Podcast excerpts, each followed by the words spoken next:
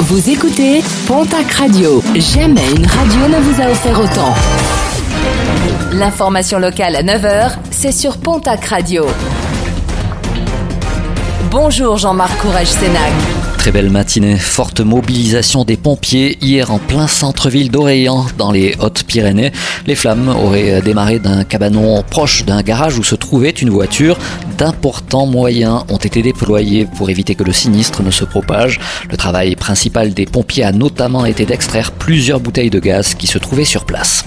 Retour à la normale sur le réseau TER en Occitanie. Hier, le trafic a été perturbé une bonne partie de la matinée au départ de Toulouse et notamment en direction de Tarbes suite à un incident.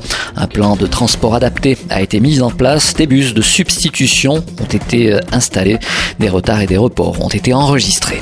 Semaine des mobilités et de l'accessibilité, l'occasion de parler des déplacements dans la région avec une offre qui, en dehors des grandes villes, s'apparente à un véritable parcours du combattant, comme nous l'explique Odile Le Galiotte, directrice des délégations du GRC des Hautes-Pyrénées de l'APF. Quand il s'agit de se déplacer, c'est un petit peu le parcours du combattant, bien souvent, même si, et il faut le reconnaître, c'est normal, les choses euh, s'améliorent, il reste encore de gros points noirs.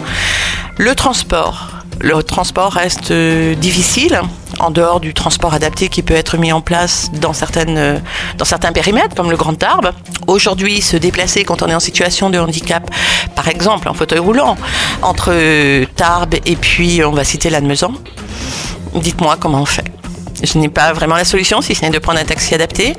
Faut être un petit peu kamikaze. Un mot de sport et de basket avec une nouvelle journée de Jeep Elite hier soir pour l'élan béarnais, pour la Cortez qui recevait au Palais des Sports de Pôle l'équipe du Portel.